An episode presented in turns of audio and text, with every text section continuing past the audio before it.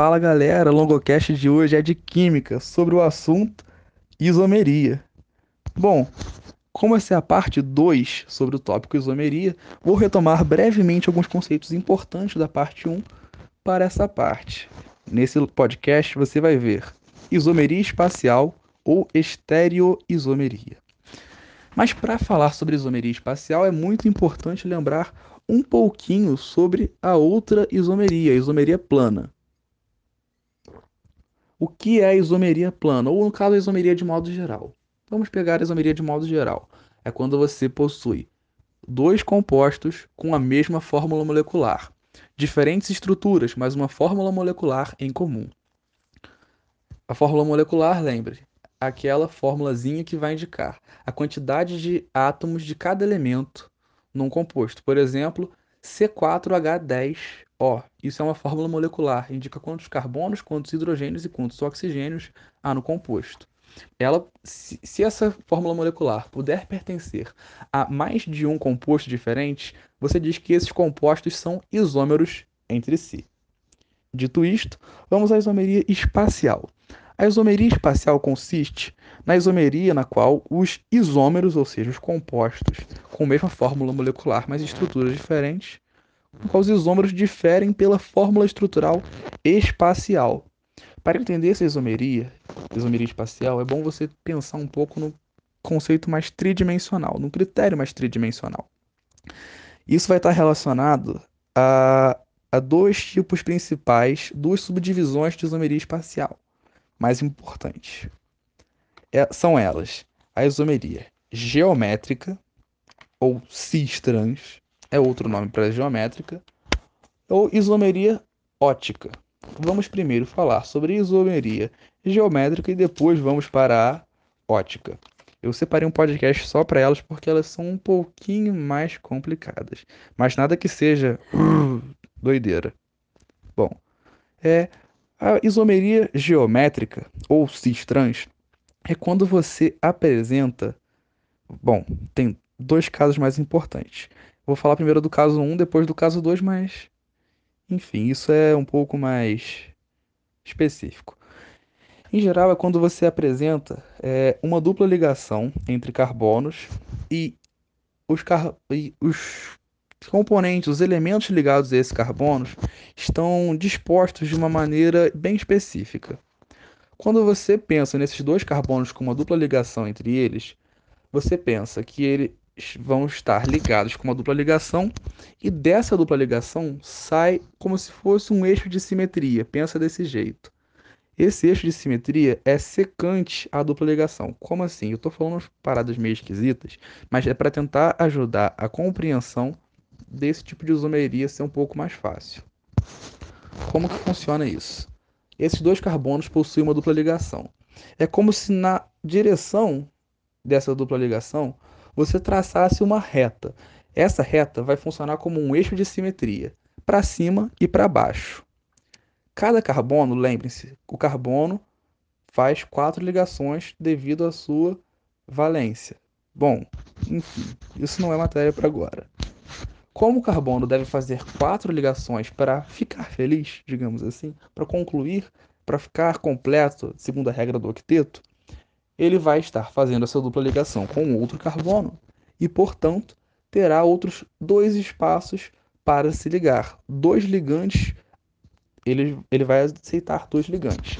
Só que no caso você tem dois carbonos entre si, então cada carbono vai aceitar dois ligantes. Agora, lembra que eu falei de você traçar essa reta como se fosse na direção da dupla ligação, criando uma espécie de eixo de simetria? Como isso vai funcionar? Cada carbono aceita dois ligantes, então um dos ligantes vai ficar acima do eixo, outro ligante vai ficar abaixo do eixo. Essa parte é um pouco mais abstrata, eu estou falando dessa maneira para tentar simplificar a visualização de todos. Se você tiver a opção, possibilidade, tente ir desenhando o que eu estou falando agora. Qualquer dúvida, pode me acionar que eu estou disponível para dar uma ajuda nessa parte que é um pouquinho mais complexa. Enfim, a partir deste eixo de simetria, como cada carbono tem dois ligantes, você vai colocar um ligante em cima, o outro ligante embaixo. Isso em cada um dos carbonos, totalizando quatro ligantes diferentes. Se você parar para pensar dessa maneira, as coisas vão começar a ficar um pouco mais simples. Por quê? Para que haja geometria, para que haja isomeria geométrica, você precisa que os ligantes de um mesmo carbono sejam diferentes. E agora tudo ficou um pouco mais fácil. Se cada carbono vai aceitar dois ligantes, ou seja, do, dois compostos, dois componentes, dois átomos, digamos assim, que vão se ligar a ele, você vai admitir que, para que haja isomeria geométrica, o que se liga a um carbono não pode ter nada igual se ligando ao mesmo carbono. Ou seja, se eu possuo um carbono que se liga a um hidrogênio, para que haja isomeria geométrica, esse mesmo carbono que já se ligou a um hidrogênio não pode se ligar a outro hidrogênio. Tá certo? Isso é uma questão de regra. Enfim. Agora, a partir deste eixo de simetria, você vai estabelecer uma relação um pouco mais simples. Se o carbono só pode se ligar, tem que se ligar obrigatoriamente a dois ligantes diferentes, o carbono, você vai dizer que o ligante, por exemplo, se você tem o ligante A e B no carbono e os ligantes C e D no outro, você vai dizer que A tem que ser diferente de B, ou seja, os ligantes entre um carbono têm que ser diferentes de si e os ligantes entre outro carbono também têm que ser diferentes entre si. Mas em momento nenhum você afirma que os ligantes têm que ser diferentes uns entre os outros. Ué, como assim? O que se liga a um carbono pode e digamos que deve, no caso realmente deve, ser comum ao que se liga a outro. O que não pode acontecer é o mesmo carbono, pensando o carbono da esquerda e o carbono da direita. O que se liga ao carbono da direita, se eu possuo um hidrogênio ligado ao carbono da direita, ele não pode se ligar a outro hidrogênio, ou se ele se ligar a outro hidrogênio, não haverá a isomeria geométrica. O fato é, para que haja isomeria geométrica, é necessário que haja alguma algum desses compostos, quer dizer, algum desses ligantes iguais entre eles.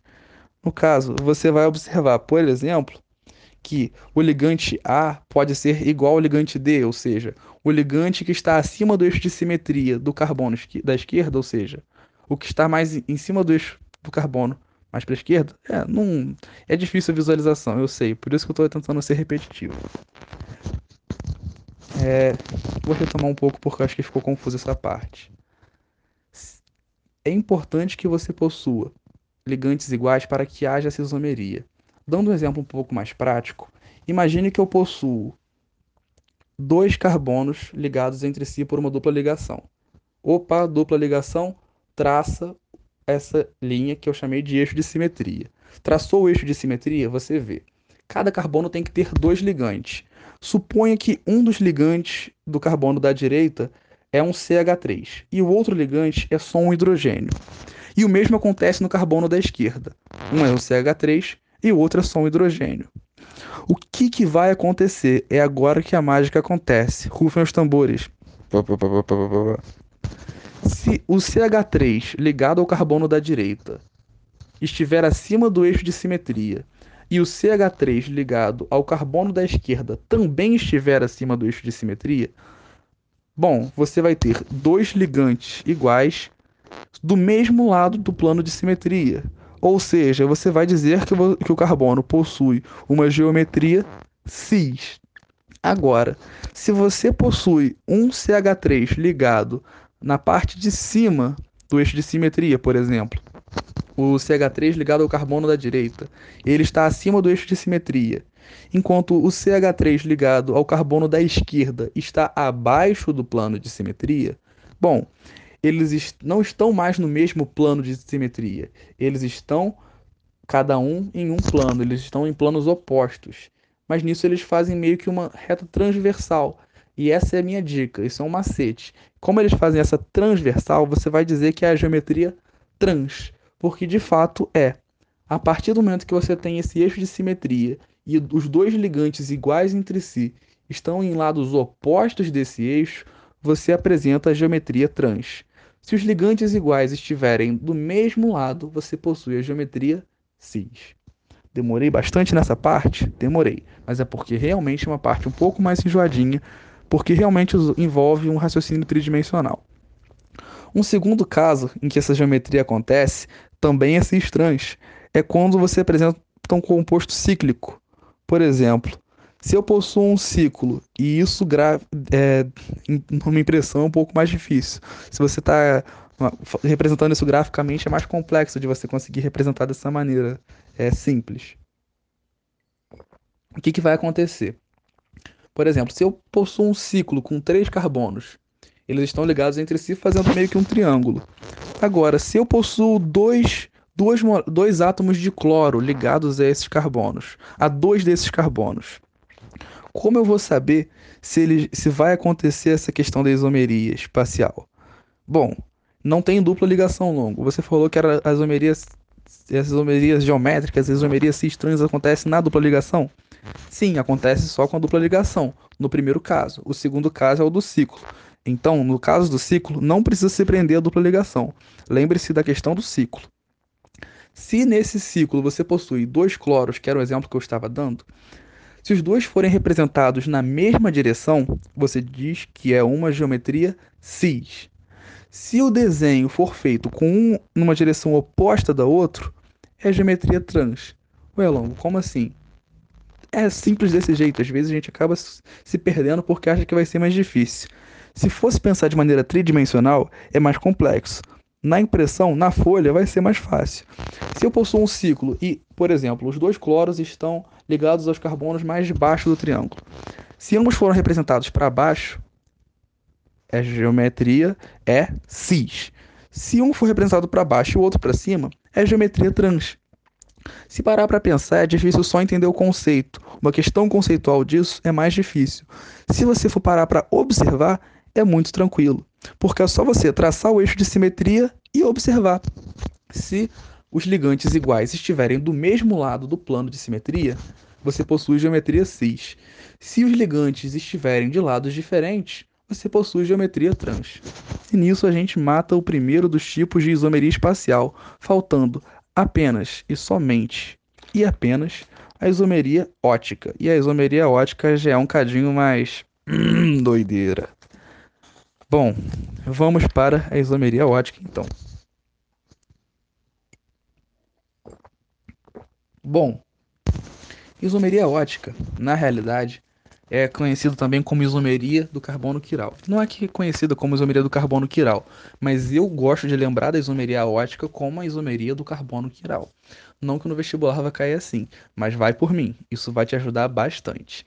Se você, quando observar alguma coisa que fale de isomeria ótica, imediatamente lembrar do carbono quiral, você está feito. Mas logo, meu Deus, o que, que é o carbono quiral? Relaxa, meu amigo. O carbono quiral nada mais é do que o carbono, que é faz quatro ligações simples, ou seja, um carbono saturado, e que todos os ligantes entre si são diferentes. Ficou claro? Lembrando, os ligantes diferentes não é, por exemplo, se eu possuo um carbono, ele se liga a um hidrogênio, a um outro carbono, a um oxigênio e a um cloro. Uau! Realmente, todos os ligantes são diferentes. Parabéns. Ele é um carbono quiral. Agora, se eu possuo um carbono que se liga a um hidrogênio, a um oxigênio, a um carbono que está que é um CH3 na realidade. Se ele se liga, por exemplo, para cima a um hidrogênio, para baixo para um oxigênio, para a esquerda a um CH3 e para a direita a um etil, ou seja, CH2CH3, eu possuo, de fato, um carbono quiral ou não? Tempinho para pensar. Espero que tenha pensado. É diferente, é um carbono quiral, exatamente. Ué, mas tem carbono para um lado e carbono para o outro mas você vai considerar como ligante do carbono para ser carbono quiral o, todo o que está ligado para aquela direção. Por exemplo, se para cima eu tenho um, oito carbonos ligados a hidrogênios, ligados a isso, aquilo, é apenas uma coisa se eu possuo mais oito carbonos para baixo. É outra coisa. No caso, se for a mesma conformação, eu falei oito carbonos para cima e oito para baixo, é a mesma coisa, mas enfim, vocês entenderam. Se eu possuir, por exemplo, numa cadeia carbônica, eu possuo 15 carbonos. O carbono 6 dessa cadeia é saturado. Se para cima esse carbono 6 vai possuir é, 9 e para baixo ele vai possuir o resto, já é diferente. Se para um lado ele se ligar ao hidrogênio, ele já está com um terceiro ligante diferente. Se ele tiver numa ramificação, por exemplo, um metil, que é só um CH3, mais um ligante diferente. Nossa, Longo, mas ele está ligado a carbono para cima, carbono para baixo, carbono para um lado? Sim, mas um é um metil, para cima é muito carbono e para baixo é uma outra quantidade de carbonos que configura um outro ligante. Ou seja, os ligantes para serem iguais têm que ser realmente iguais. Se eu tenho oxigênio, tem que ser só oxigênio. Se for OH, por exemplo, já é diferente. Foquei bastante nisso porque vai ajudar muito a entender essa questão do, do, da isomeria ótica. A isomeria ótica, na realidade, é quando você vai observar, laboratorialmente, é claro, que os isômeros vão, vão divergir entre si pelo desvio do plano de luz polarizada. Longo, não entendi uma palavra. Traduzindo, Luz polarizada é quando na realidade ela passou por um polarímetro. Polarímetro é como se fosse um feixe de luz. A luz propaga na realidade nesse feixe como se fosse uma onda, só que de uma maneira tão rápida que parece que é um feixe contínuo, como se fosse um filete de luz. Pensa num sabre de luz, sabe Star Wars? Pensa num sabre de luz. É como se esse sabre de luz estivesse se, se deslocando para frente, para uma única direção, apontado nessa única direção. Imaginou o sabre de luz? Darth Vader fazendo vum na sua direção? Com ele para cima, apontado para cima constantemente? Então, isso é a luz polarizada. Ela está numa única direção, é um feixe de luz que se desloca para frente, digamos assim. Bom, quando essa luz polarizada passar por uma solução, passar por um componente que desvie essa luz, por exemplo, para um lado é, ou para o outro, você vai dizer que se há o desvio dessa luz polarizada, e se no caso possui um ângulo determinado e possui um outro ângulo oposto, você vai dizer que são isômeros. Eu falei, ficou meio confuso, vou falar de maneira mais calma, com as explicações mais completas. Fui tentar dar uma introdução simples, acho que acabei complicando um pouco. Traduzindo tudo que eu acabei de falar, traduzindo a minha tradução, é se você pegar esse feixe de luz polarizada e essa luz polarizada passar por um determinado composto e for desviada para a direita com um determinado ângulo alfa, você vai chamar esse composto de destrógero. Longo? Por que destrógero? Pensa, destro, direita, giro, é giro mesmo. Então, se o composto gira a luz polarizada para a direita, você diz que esse desvio é um desvio destrógero, é um composto destrógero, com esse ângulo alfa sendo, no caso, positivo. O ângulo de desvio é positivo se for destrógero. E se você passar por um outro composto que desvia com o mesmo ângulo, exatamente o mesmo ângulo alfa, só que ele desvia para a esquerda, você vai falar que esse ângulo possui é negativo, possui o sinal negativo, por quê? Porque foi desviado para a esquerda. Se no destrógero é o que gira para a direita, o que gira para a esquerda vai ser esquerdógero? Não, cuidado. Vai se chamar levógero. Levógero é o composto que é o composto que vai desviar a luz polarizada para a esquerda. Bom, como nesse exemplo que eu dei agora, o composto destrógero desvia com o ângulo alfa positivo e o composto levógero, ou seja, que desvia para a esquerda, desvia com o mesmo ângulo, exatamente o mesmo ângulo, só que negativo, você vai dizer que esses compostos são isômeros oticamente ativos. Ou seja, esses dois compostos se eles desviam com o mesmo ângulo, eles são isômeros. Se eles desviam a luz polarizada com o mesmo ângulo, eles são isômeros. Porém, cada um é para um lado. Por isso que eles são isômeros. Se eles desviassem para o mesmo lado, não seriam isômeros, seriam o mesmo composto. Agora, como um desvia para um lado com um ângulo alfa, o outro desvia para o outro lado com um ângulo alfa, isômeros. Oticamente ativos. Por quê? Porque eles são ativos, eles desviam a luz de fato. Como você vai chamar esses isômeros oticamente, ativo, é, oticamente ativos? Você vai chamar eles de par de antípodas óticos, ou enantiômeros, ou enantiomorfos. Aí, longo, é importante saber esses nomes. Lamento informar, é importante. Antípodas óticos, enantiômeros ou enantiomorfos. Antípodas óticos, enantiômeros ou enantiomorfos.